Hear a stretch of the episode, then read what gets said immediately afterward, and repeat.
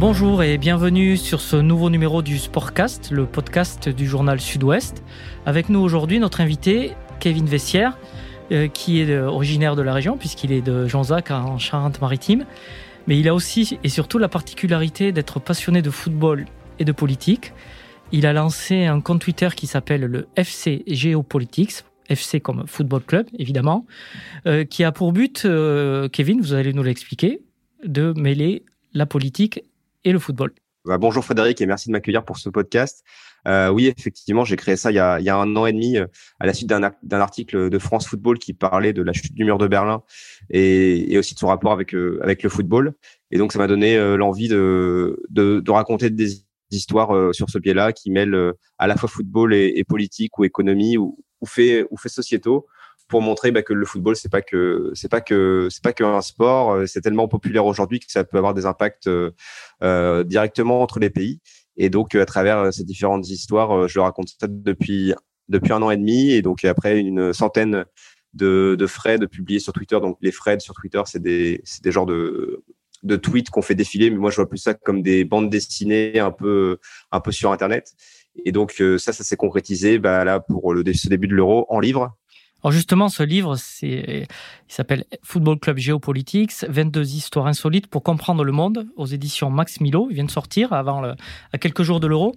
Euh, comment avez-vous choisi ces histoires justement?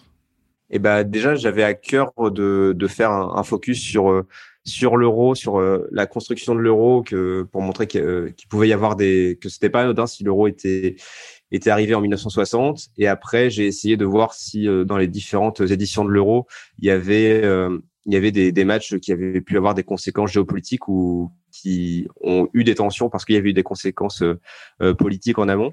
Et après, j'ai essayé de, de un peu plus m'ouvrir au fil au fil du livre et après de, de continuer sur d'autres matchs ou d'autres équipes européennes, mais elles qui ne sont pas forcément dans l'euro, mais où il y a un enjeu derrière. Et puis, euh, bah, j'ai fini un peu sur une note internationale parce que le Football Club Géopolitiques, moi, c'est, j'ai à cœur de, de parler du, de, du monde entier et pas seulement de l'Europe. Je crois que c'était dommage de, de ne se concentrer que sur euh, l'Europe. Donc, euh, j'ai agrémenté ça d'histoire plus internationale, donc avec un biais où je montrais que, que le football pouvait être un, un un terrain de tension entre les pays. Et enfin, pour finir euh, sur une note positive, parce qu'on en a, on en a tous besoin, c'était pour montrer à la fin, il y a quatre chapitres qui sont consacrés euh, à football comme un moyen d'émancipation ou un moyen de, de, de revendiquer des, des, causes euh, par le, le, ballon rond, ce qui peut être un, un biais parfois plus, plus fédérateur que, que le biais politique ou, ou autre. Alors, avant de, rentrer dans le détail, ce qui est, remarquable, c'est que euh, sur Twitter, vous avez 36 000 abonnés, qu'on en parle beaucoup. On a l'impression que, enfin, ce qui est un peu étonnant, c'est qu'il y a de l'appétence du, public du, football pour, pour ces enjeux politiques et, peut-être inversement, c'est-à-dire que les gens qui sont passionnés d'histoire se rendent compte que dans le, football fait partie de, l'histoire. Vous, avez été surpris ou, pas de cet engouement? Euh, surpris, oui, parce que moi, à la base, c'était vraiment de faire ça en, en hobby. Et euh, c'est vrai qu'à la base, de Football Club Géopolitics, c'était juste, euh, c'était juste un blog avec l'idée de faire un article par semaine. Mais je voyais qu'il y avait pas mal d'initiatives qui se mettaient en place euh, de rédacteurs indépendants qui mettaient ça sur un blog et qui après, enfin, le contenu n'était pas forcément lu ou, ou partagé. Et donc, euh, j'ai trouvé ce, ce, biais du Fred pour que le contenu soit, soit lu et partagé parce que c'est vrai que raconter des histoires euh, qui peuvent être étonnantes ou qui peuvent montrer que le football a une dimension euh, sociétale ou politique importante, bah, c'est encore plus, enfin, c'est encore plus valorisant si on arrive à, à, le partager au plus grand nombre. Et c'est vrai que oui, j'ai été, j'ai été assez surpris de l'engouement qu'il y avait. Et après, bah, du coup, on se prend au jeu d'une histoire par semaine. Je suis allé à deux, et puis après, ça, ça, ça a intéressé d'autres médias, donc ça a permis d'en parler à une plus grande échelle. Et c'est vrai que parmi les, gens qui me suivent, il n'y a pas que, il n'y a pas forcément que des que des footeux. Hein. Il peut y avoir des, des personnes intéressées par l'histoire et par la et par la géographie ou par la politique. Et moi, c'est vrai que dans dans mes dans mes frais que que je fais ou même au niveau de mon livre, euh, finalement, le, je raconte pas euh, les faits de jeu durant le match. Hein, je raconte euh, l'avant, l'après, un petit peu pendant parce que parfois il peut y avoir des, des faits de jeu qui peuvent avoir des, des messages politiques derrière. Mais moi, j'ai à cœur surtout de d'expliquer euh, euh, ces cas-là par euh, par des cartes, par des illustrations. Dans le livre, il y aura il y aura que de que du contenu écrit, mais c'est toujours important d'avoir ce, contenu historique en tête quand on regarde un match de, football ou même quand on va regarder certains matchs de l'euro parce que cet euro va être très géopolitique.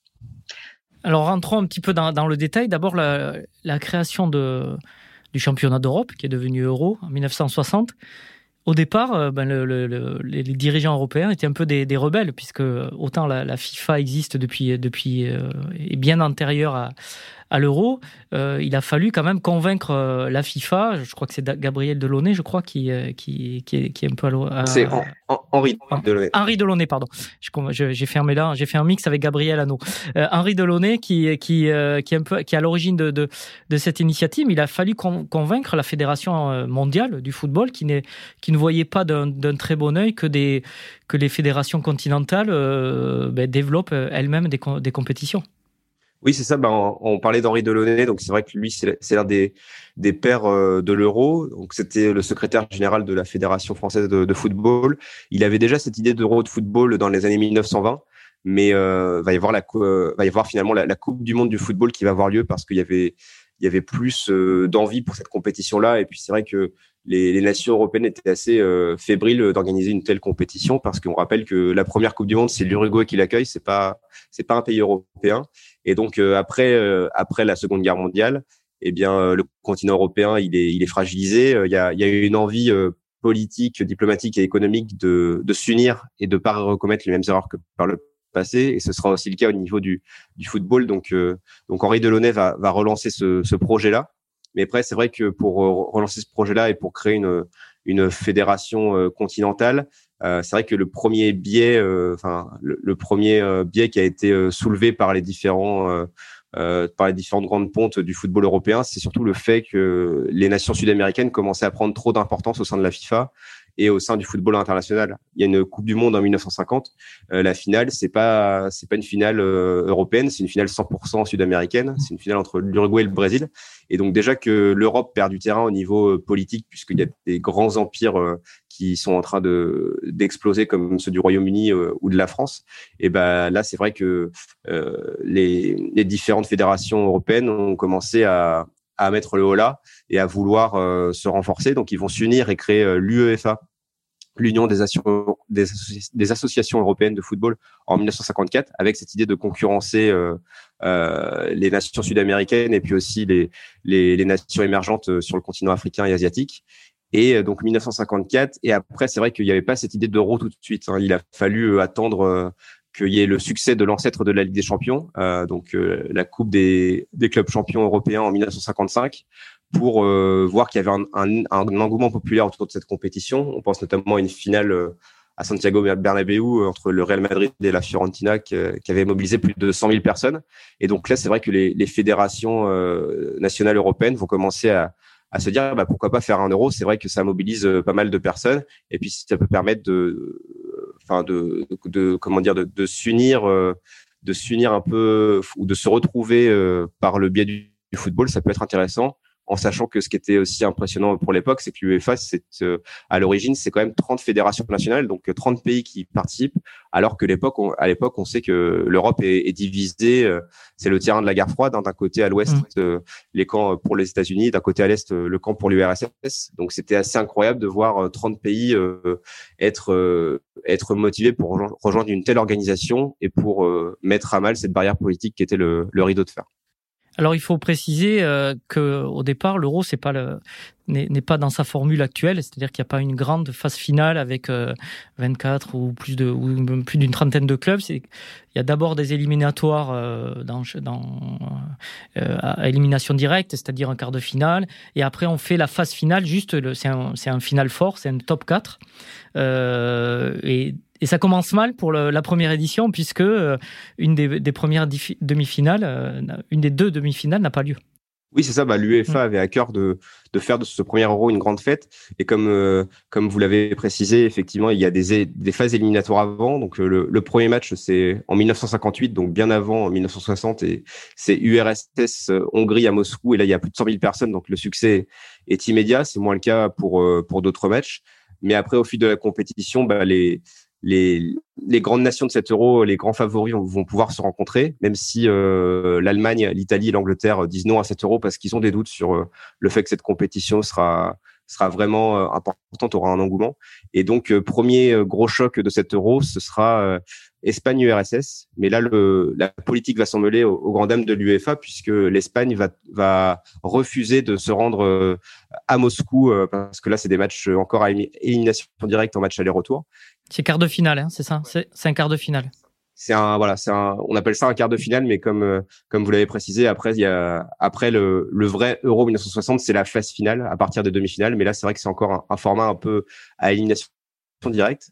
Et euh, donc euh, Espagne, URSS et Franco et l'Espagne est alors dirigée par Franco, qui est le dictateur de de l'époque, et il a une rancœur vis-à-vis de l'URSS parce que bah, c'est le c'est son ennemi historique du fait de de la guerre civile espagnole euh, où l'URSS soutenait le camp des républicains.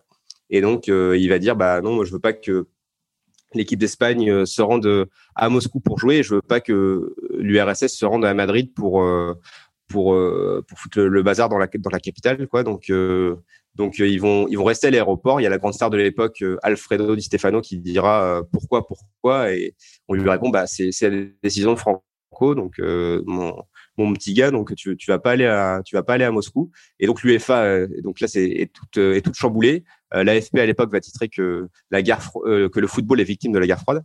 Et donc l'UEFA va essayer de sauver un petit peu les meubles en en disant que euh, on peut jouer sur terrain neutre, mais Moscou n'a comment dire, l'URSS n'a pas envie de ça. Et parce que bah, jouer à Moscou, c'est quand même euh, un symbole fort. Et donc, bah, c'est euh, l'Espagne qui va être exclue de la compétition. Et euh, bah, l'URSS va continuer son petit bonhomme de chemin. Et la première phase finale de cet Euro 1960 aura lieu en France parce que c'était c'est la France qui s'est déclarée seule candidate. Et puis c'est un hommage aussi à, à Henri Delaunay qui est un peu le, le père de cet Euro-là. Bon, finalement, ce sera pas ce sera pas notre avantage hein, puisqu'on va on va perdre en en demi-finale face à la Yougoslavie. Et puis après, bah, c'est l'URSS qui va gagner grâce au, grand gardien Chine Et donc, on va avoir euh, un, top 3 100% euh, Europe de l'Est avec URSS première, Tchécoslovaquie deuxième et troisième. Euh, non, URSS première, Yougoslavie deuxième et Tchécoslovaquie troisième. D'ailleurs, ce match, ce fameux match de Chine à Paris avait marqué beaucoup d'esprit en France. Il a beaucoup fait pour la, la popularité de Chine qui, qui à l'époque était une, star mondiale du football. Il a beaucoup, beaucoup de gens euh, qui étaient au stade ont été vraiment euh, frappés par ce match. C'est l'une des, ouais, c'est, bah, l'une des premières stars du football. En plus, il a, il a été, euh, il a été Ballon d'Or, je crois, si je. Oui, c'est le seul gardien qui a été Ballon d'Or dans l'histoire. Et donc c'est vrai que c'était une vraie star de l'époque, et puis ça reste encore la référence pour beaucoup de gardiens de but aujourd'hui. Donc c'est vrai que c'était vraiment la première star de cet Euro. Alors on va avancer dans, dans le temps de cet Euro. On va passer directement à l'Euro 92 qui a lieu en Suède. Alors, il y a, une particularité, mais vraiment euh, assez incroyable. C'est-à-dire que le, vainqueur euh, sera le Danemark, mais le Danemark ne devait pas disputer la compétition. Expliquez-nous. Oui, c'est ça. En fait, le Danemark va apprendre euh, qu'il va participer à la compétition dix jours avant. Donc ça va, ça, va surprendre tout le monde, mais et en plus ça résulte d'un fait politique. C'est parce que là on est donc au début des années 90, il y a l'effondrement de, de l'URSS, mais il y a aussi pas mal de remous au niveau de la Yougoslavie et de la région des Balkans. Euh, donc il faut savoir que la Yougoslavie, c'est une fédération de, de républiques euh, depuis 1945, euh, où sont compris la Slovénie, la Serbie, la Croatie et, les, et la Bosnie notamment. Et c'est vrai que toutes ces vagues de nationalisme avec avec les, les pays baltes qui déclarent leur, leur, indépendance au niveau de l'URSS, ça va donner, donner des idées aussi aux républiques fédérées de la Yougoslavie. Et donc, euh, va y avoir la Slovénie et la Croatie qui vont déclarer leur indépendance en, en 91. Et euh, la Bosnie va vouloir faire euh, de même, sauf que du fait qu'il y ait une forte minorité serbe euh, en Bosnie, la République de, de Serbie euh, qui est alors euh, dirigé par Slobodan Milosevic et qui est le grand patron de la Yougoslavie, eh, eh bien, il va bombarder la capitale Sarajevo. Et là, va y avoir des conséquences politiques puisque l'ONU va, va décréter des sanctions vis-à-vis de la Yougoslavie, notamment une, ça va être que euh, que les États membres de l'ONU vont être interdits d'accueillir des, des, équipes qui représentent sportivement la Yougoslavie. Et donc ça, ça, ça rentre dans ce cadre-là pour cet euro-là. Euh, surtout la Yougoslavie était euh, l'un des favoris de, de cet mm. euro parce qu'ils avaient une, une très belle équipe. Bon après l'équipe était euh, euh, n'avait pas forcément la tête au football parce que le sélectionneur euh, de l'équipe et le capitaine euh, avaient quitté la sélection parce qu'eux étaient d'origine bosniaque et ils pouvaient pas accepter de représenter la, la Yougoslavie avec avec avec ce qui se passait. Donc la décision va finalement être prise et puis bah c'est vrai que ça va ça va être dix jours avant l'Euro que la Yougoslavie est exclue et donc ça va être le second du groupe des éliminatoires, le Danemark, qui va pouvoir qui va pouvoir participer à cette compétition, mais le Danemark n'était pas du tout prêt. Bon après il y avait euh, certains joueurs qui étaient euh, qui étaient pas encore en vacances, mais pour euh, beaucoup à l'époque c'était vraiment l'image des touristes danois, hein. c'est-à-dire qu'ils arrivaient au camp de base en tong avec des bières sous le bras. Même le sélectionneur de l'époque, Richard Müller Nielsen, eh bien lui il est il est tout simplement en train de refaire sa cuisine quand il apprend quand il apprend cette nouvelle. Et donc, bah, ça va être l'opération commando pour essayer d'être compétitif à cette compétition, surtout bah, que le Danemark, c'est vraiment le petit poussé là. Et, donc, on, on pense qu'ils vont se faire sortir dès le premier tour. Et c'est vrai que ça va être compliqué parce que bah, ils jouent contre l'Angleterre, c'est assez euh, poussif. Ils vont jouer contre euh, la Suède, le pays hôte, et ils vont perdre un 0 Donc, euh, dernier match de groupe, c'est face à la France. Et là, il faut absolument un exploit pour qu'ils se qualifient. Et, et bah, la France va permettre cet exploit parce qu'on va, on, va perdre contre le Danemark, alors que bah, l'équipe de France était favorite. Ils étaient invaincus depuis euh, depuis euh, leur phase éliminatoire. Il y avait euh, ils avaient, ils avaient remporté tous les matchs éliminatoires. je pense que c'est une des seules fois que c'est arrivé dans l'histoire. C'était la France de Michel Platini, sélectionneur. Oui, et puis en plus, il y avait, il y avait un engouement autour de, de, de la France du football parce que, parce que Marseille avait, avait été champion d'Europe, parce qu'il y avait, il y avait une belle équipe de France, mais c'est vrai que cette défaite 2-1 face au Danemark, ça va, ça va éliminer la France, et donc le Danemark va continuer son petit bonhomme de chemin. Et ils vont même ensuite, en demi-finale, ils vont battre le champion d'Europe en titre, les Pays-Bas, après une séance de, de tir au but où Peter Schmeichel va, va vraiment tout arrêter, le gardien danois. Et ensuite, euh, finale contre la grande équipe d'Allemagne, qui est en plus l'équipe d'Allemagne réunifiée, donc tout un symbole euh, après euh, la chute du mur de Berlin. Et là encore, le Danemark va faire preuve d'énormément de, de, force collective. Il y a notamment le premier but, c'est un joueur qui a cadré, c'est le milieu Jensen, qui a cadré une seule frappe durant durant la compétition, bah, il la cadre euh, en finale. Donc, euh, donc voilà. Donc tous les voyants étaient ouverts pour le Danemark et ils vont, ils vont gagner cette compétition et ça va vraiment être la surprise euh, de cet Euro 92. Encore plus une surprise alors qu'ils n'étaient pas du tout préparés à, jouer cette compétition. On, passe à, l'Euro suivant, l'Euro 96 qui a lieu en, Angleterre. Et là, il y a une petite histoire à raconter à l'intérieur de l'empire, enfin de, de la Grande-Bretagne, entre l'Angleterre et l'Écosse et qui, qui, qui a encore des conséquences aujourd'hui, puisque c'est, on arrive au Brexit. Alors, racontez-nous cette, cette rivalité qui, qui date de, de, de, de qui, est plus, qui est plus que qui, date, qui dépasse le football, mais qui, qui s'est cristallisée aussi sur le football. Oui, c'est ça. Bah, rivalité euh, Angleterre-Écosse, c'est, c'est une rivalité de, depuis des siècles, hein, parce que mm. on se rappelle des, des guerres d'indépendance euh, d'Écosse ou du mm. film Braveheart, euh, Braveheart euh, où on voit qu'il, on voit qu'il y, a, il y a des tensions qui sont qui sont latentes entre ces, ces deux nations-là. Après, c'est vrai qu'il y a eu la, la fondation de la Grande-Bretagne et du Royaume-Uni, donc l'Angleterre et l'Écosse font partie de de ce grand ensemble qu'est le Royaume-Uni, mais c'est vrai que depuis quelques années, l'Écosse euh, il y a un sentiment national fort qui est retrouvé.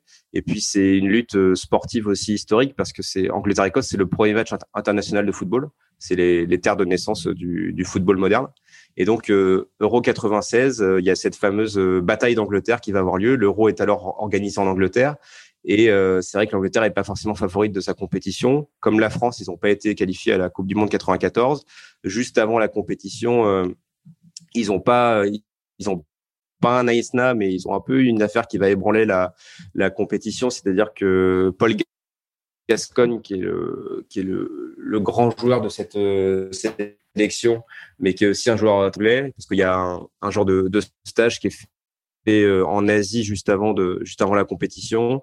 Et euh, il y a une photo qui va sortir où Paul Gascogne est attaché à une chaise et ses coéquipiers le titre effectivement euh, des tabloïds anglais. Et donc l'Angleterre est encore plus encore plus dos au mur. Mais euh, va y avoir ce match Angleterre-Écosse. Et donc, c'est vrai que c'est le match à pas perdre. Euh, L'Angleterre arrive à marquer un but avec Alan Shearer. Après, euh, Patatra va y avoir un, penalty pour l'Écosse. Mais là, l'Écosse, donc le, tireur, c'est Gary McAllister. Il va rater son penalty. Pour beaucoup à l'époque, même si le sentiment national écossais était moins fort qu'aujourd'hui, c'est ce but, ça aurait pu être un but en plus entre guillemets pour l'indépendance écossaise, mais il va pas le mettre. Et juste après ce penalty raté, et bah, c'est euh, ce même Paul Gascogne qui va faire euh, une action anthologie, un, coup du sombrero, et euh, son but finit dans la lucarne adverse. Et là, pour fêter, pour célébrer ce but, il va tout simplement se mettre au sol et attendre que ses, copiers, ses coéquipiers l'aspergent d'eau. Donc là, c'est un peu un, une réponse qu'il donne au, au tabloïd anglais. Et en plus, l'histoire ne s'arrête pas là pour l'Écosse parce que après cette défaite, il pouvait encore se qualifier. Sauf que il fallait qu'ils espèrent que les Pays-Bas n'inscrivent pas un but contre l'Angleterre. Sauf que les Pays-Bas vont inscrire euh, un but euh, dans les dernières minutes du jeu alors qu'ils perdent 4-0. Et donc 4-1 euh, pour l'Angleterre face aux Pays-Bas, mais ce but, ça va éliminer l'Écosse. Et donc pour beaucoup de supporters écossais, il y a, eu un peu une fourberie de la part des, des Anglais. Et donc on, voit que bah, ce, ce, enfin voilà, ce, ce derby sportif va aussi être un derby politique euh, cet été parce qu'il va y avoir un Angleterre-Écosse qui va avoir mmh. lieu en phase de groupe à Wembley, donc dans le dans le temple du football anglais. Et euh, là, l'actualité euh, arrive en plein dedans parce que on est on est quelques temps après le Brexit, après la, la sortie du Royaume-Uni de l'Union européenne, et l'Écosse s'estime lésée de cette sortie-là, surtout que au niveau de, du Brexit, quand il y avait le, le référendum, l'Écosse avait voté pour rester dans l'Union européenne, et maintenant, il, voilà, avec ce Brexit, ils voient les conséquences et ils se disent que c'est pas possible, il faut revenir dans l'Union européenne, il faut il faut devenir indépendant. Et peut-être qu'une victoire écossaise, euh, même si les rapports de force sont déséquilibrés entre les deux équipes, peut-être qu'une victoire écossaise, ça pourrait accélérer euh, l'indépendance. Mais bon, après, voilà, il faut pas donner trop, non plus trop d'importance euh, hmm. au poids du football. Mais c'est vrai que le football en Écosse et en Angleterre, c'est vraiment une histoire très importante. Donc, à voir ce qui peut se passer à Wembley cet été. On arrive à cet euro de 2021 qui aurait dû avoir lieu en 2020, on le sait, avec un petit nouveau, euh, c'est la Macédoine du Nord. Racontez-nous cette histoire qui est aussi euh, très intéressante, qui est ce pays a dû se battre pour euh, pouvoir s'appeler Macédoine, justement. Oui, c'est ça, effectivement. Bah, Macédoine du Nord, donc petit poussé de, l'euro, mmh. première participation à une grande compétition de, football. C'est vrai que la Macédoine, on la connaît plus pour les équipes de basket ou pour le handball. Hein. C'est vrai qu'on mmh. la retrouve plus dans ce créneau-là. Mais le football, c'est la, c'est la première fois et c'est intéressant parce que la Macédoine du Nord, c'est un, c'est un jeune pays. Donc euh, jeune pays, bah, parce que comme euh, tous les pays euh, indépendants, des nouveaux pays indépendants des, Balkans, ils ont il y a eu l'indépendance à la suite de de l'explosion de la Yougoslavie. Donc ils ont été indépendants en 91, mais à la suite de cette indépendance, va y avoir une bataille diplomatique avec la Grèce, le voisin grec qui est au sud et qui il y a tout un aspect historique, il y a tout un, un aussi une mythologie d'Alexandre le Grand et de récupérer cet, héritage euh, historique. Et donc, euh, bataille diplomatique qui va durer jusqu'en 94 et donc là où l'ONU va régler en partie la situation, mais c'est vraiment à partir de 2018 où là il y a les accords de, Prespa qui sont signés et euh, ça va permettre à la Macédoine, la Macédoine d'avoir un vrai nom, c'est-à-dire Macédoine du Nord, et la Grèce ne va plus mettre de veto diplomatique, donc ça va permettre à la Macédoine du Nord de rentrer dans l'OTAN notamment et pourquoi pas bientôt dans l'Union européenne. Et c'est vrai que le fait déjà d'intégrer cette grande famille du football et de se montrer à l'Euro de football, c'est très important pour eux parce que le football a vraiment un, vecteur d'union nationale, hein, surtout que euh, en fait, euh, dans la Macédoine du Nord a, a, beaucoup de minorités dans son pays, dans son pays, surtout une minorité albanaise. et il va y avoir des, il y a eu des tensions il y a une vingtaine d'années entre minorité albanaise et, et minorité euh, slave. Et donc, il y a eu des accords euh, pour euh, pour régler cette situation, mais cette équipe euh, a beaucoup de joueurs d'origine albanaise, donc ça, c'est vrai que c'est un vecteur d'union nationale au sein du pays. Et tout ce qu'a envie de montrer la Macédoine du Nord durant cet Euro, c'est de réaliser l'exploit, de montrer que la Macédoine du Nord, c'est, ça peut être un pays avec des, qui véhicule des, des, bonnes valeurs. Et donc, c'est vrai que la, la star de l'équipe, Goran Pandev, qui va sur ses 37 ans, aura à cœur de montrer que voilà que la Macédoine du Nord, c'est un pays qui qui est, fier de jouer au football et qui peut surprendre. On l'a vu récemment avec une victoire contre l'Allemagne. Donc euh, attention, attention à eux, ça peut être la surprise de cet euro. Et comme vous le dites, c'est le, football est un vecteur d'intégration et, d'union puisque euh, sur le terrain, euh, les minorités jouent ensemble et sans, sans, problème. Et ça peut aussi donner, faciliter peut-être aussi une, une espèce d'union nationale en Macédoine avec les Albanais, la minorité albanaise notamment. C'est même si c'est sans être trop naïf, ça peut, ça peut aider. Sans forcément être ouais, trop naïf, mais après c'est vrai que lorsqu'ils se sont qualifiés, il y avait des, enfin des, des très belles images dans la capitale Skopje euh, où euh, on voyait qu'il y avait vraiment des, des, scènes de liesse. Après, euh, il n'y a pas, il y a pas encore des, des il y a pas des grosses tensions internes comme il y avait pu avoir par le passé parce que la Macédoine du Nord, c'est quand même l'un des territoires qui a connu le moins de tensions ethniques au sein de, de son territoire. Euh, dans cette région des Balkans. Mais c'est vrai que c'est des images d'union nationale qui font qui font du bien et euh, que tout le monde va se retrouver derrière, cette équipe euh, en Macédoine du Nord pour cet Euro. On se rend compte quand même que le football peut encore cristalliser. des tensions pour des détails, enfin ce qui peut nous paraître des détails mais qui n'en sont pas un. Ces, ces jours-ci, il y a eu une tension, une nouvelle tension entre l'Ukraine et la Russie au sujet du, maillot que l'Ukraine a préparé. Euh, racontez-nous ça aussi, parce que c'est l'UEFA a dû, céder d'ailleurs sur, sur ce, point-là. C'est vrai que Ukraine-Russie, depuis 2014, euh, l'UEFA interdit euh, à ces deux sélections de, jouer face à face, même au niveau des clubs. Et pourquoi, cela? Parce qu'en 2014, il y a eu des révolutions en Ukraine qui ont abouti à la, destitution du président en place, euh, donc qui était soutenu par le Kremlin euh, par la Russie. Et donc, c'est vrai que la Russie a pas, a pas apprécié que l'Ukraine sorte de son, son champ d'influence. Et donc, il euh, va y avoir ces révolutions, ces révolutions-là. Et c'est vrai que les minorités euh, russophones de l'Ukraine euh, vont pas apprécier ce, ce coup de, de, force de la population ukrainienne. Et donc, il va y avoir les régions du, Donbass, du Donbass et de Donetsk qui vont se soulever avec des séparatistes pro-russes. Et ce sera aussi le cas en Crimée, même si en Crimée, ça se passe un peu mieux, puisque là, il va y avoir carrément un référendum et euh, la Crimée va dire euh, qu'ils veulent être rattachés au territoire russe, hein, en sachant que la Crimée a une forte histoire avec la Russie, parce que outre sa minorité russophone, à Sébastopol, euh, il y a l'une des flottes les plus importantes de l'armée russe. Et donc 2014, la Crimée valide son rattachement à la Russie, et ça, l'Ukraine l'a jamais admis. L'ONU non plus d'ailleurs, parce que c'est pas reconnu au niveau de l'ONU comme la Crimée comme territoire russe, alors que la, la Russie pour eux euh, la Crimée est bien russe. Et donc, depuis 2014, il y a ce conflit-là autour de cet enjeu territorial.